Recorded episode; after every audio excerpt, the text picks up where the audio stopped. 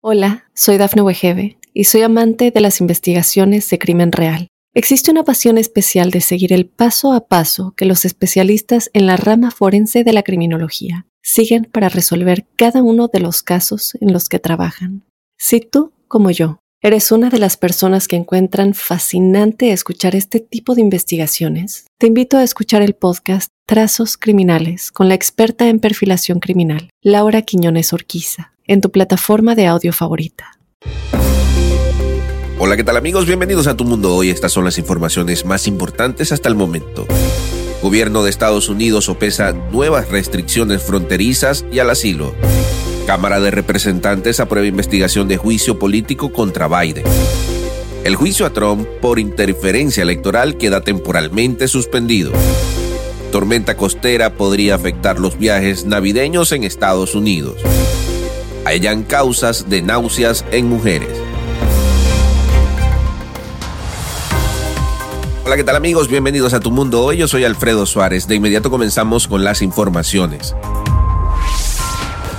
Funcionarios del alto rango del gobierno de Estados Unidos trataron el miércoles de concretar un acuerdo para brindar ayuda militar a Ucrania, incluso aceptando las demandas de los senadores republicanos de reforzar las políticas fronterizas. Entre las cosas que se están planteando figuran planes para permitir que los agentes del Departamento de Seguridad Nacional impidan a los migrantes solicitar asilo en la frontera sur si el número total de cruces supera la capacidad diaria de aproximadamente 5.000 personas. También están debatiendo propuestas para detener a las personas que soliciten asilo en la frontera, incluidas las familias con niños, posiblemente con sistemas de monitoreo electrónico. De igual forma, los negociadores también estudian la manera de permitir que las autoridades expulsen rápidamente a los migrantes que lleven menos de dos años en Estados Unidos, incluso si se encuentran lejos de la frontera. Pero esas expulsiones solo se extenderían a las personas que no hayan solicitado asilo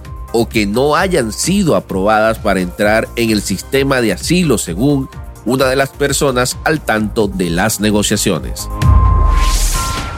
En otras noticias, tenemos que la Cámara de Representantes de Estados Unidos autorizó el día de ayer la investigación de juicio político contra el presidente Joe Biden. Todos los republicanos apoyaron el proceso a pesar de las preocupaciones entre algunos de ellos de que la pesquisa aún no ha producido pruebas de delito alguno por parte del mandatario. Los 221 votos a favor y 202 en contra dejaron constancia de que dejaron constancia de que toda la conferencia republicana de la Cámara de Representantes apoya un proceso cuya pena máxima para un presidente sería la destitución si es declarado culpable de lo que la Constitución establece como delitos graves y faltas leves en un juicio en el Senado.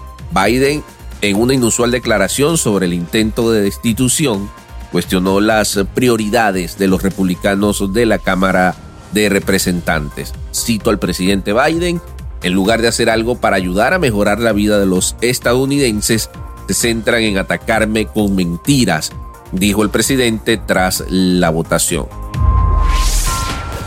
En otras noticias, el proceso por interferencia electoral en contra de Donald Trump en Washington quedará suspendido mientras se dirime el argumento del expresidente de que goza de inmunidad a ser procesado, falló una jueza el día de ayer. La decisión de la jueza federal Tanya Chutkan aumenta las probabilidades de que el juicio contra Trump por conspirar para anular las elecciones del 2020, previsto actualmente para el 4 de marzo, se postergue mientras la apelación de un argumento jurídico que no ha sido puesto a prueba avance hacia los tribunales. Poco después del fallo de Chutkan, el Tribunal Federal de Apelaciones en Washington accedió a la solicitud de los fiscales de acelerar el debate sobre la apelación del ex mandatario. La Corte de Apelaciones estableció que los expedientes deben presentarse entre el 23 de diciembre y el 2 de enero, pero aún no ha programado una fecha para los alegatos.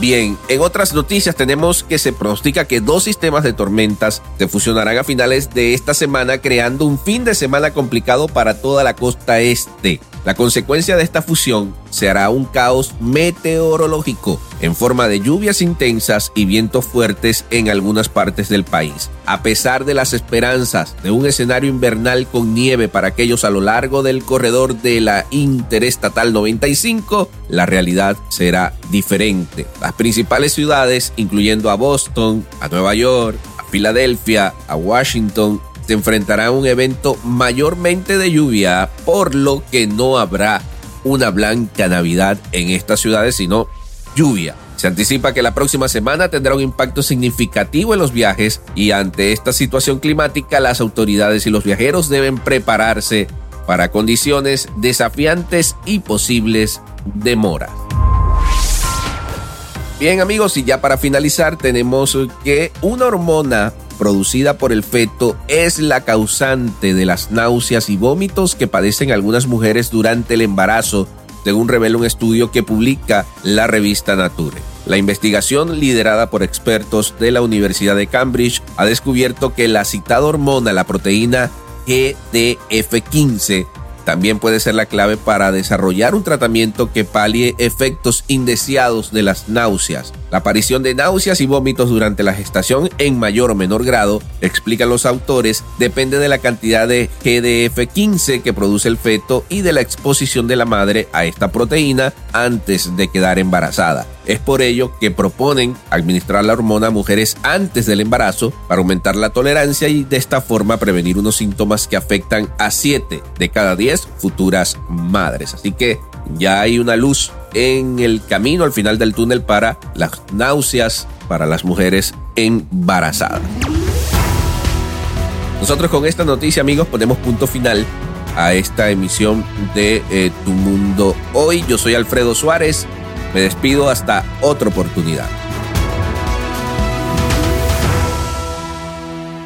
Hola, soy Dafne Wegebe y soy amante de las investigaciones de crimen real. Existe una pasión especial de seguir el paso a paso que los especialistas en la rama forense de la criminología siguen para resolver cada uno de los casos en los que trabajan.